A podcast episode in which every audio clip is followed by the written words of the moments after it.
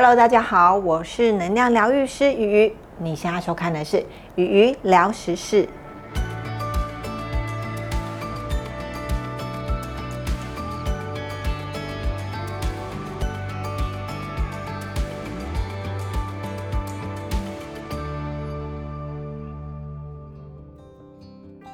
有没有一种水晶，即使你已经拥有了，却还是不断的想要收集？肯定有的。今天这一集啊，就要来介绍水晶界的万年不败款——拉长石。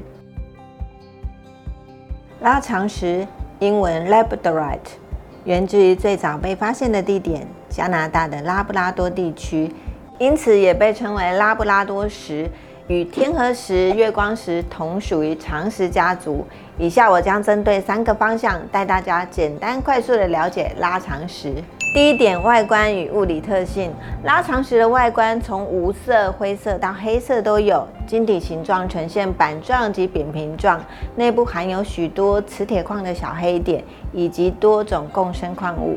在层层交叠之下，当光线进入不同的层面，就会产生干涉以及衍射，所以我们常常会在节里面看见七彩光晕，因此也有人称它为光谱石。第二点，能量。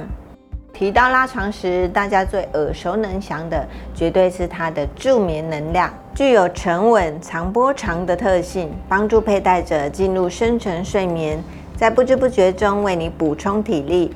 疗愈创伤并增加毅力。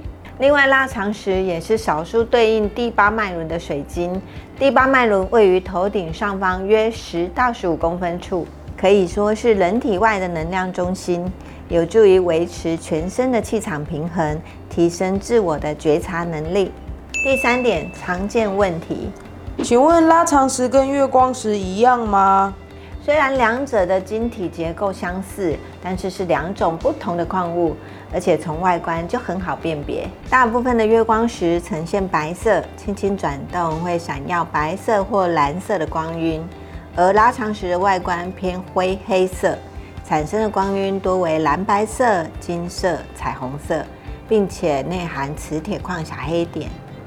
请问拉长石可以戴着睡觉吗？当然可以。对于改善睡眠品质这一点，拉长石一直是榜上有名。但如果是不习惯戴手串睡觉的人，可以将它放在枕头底下，或者是床头附近摆放拉长石的水晶球，会对浅眠或失眠的人很有帮助哦。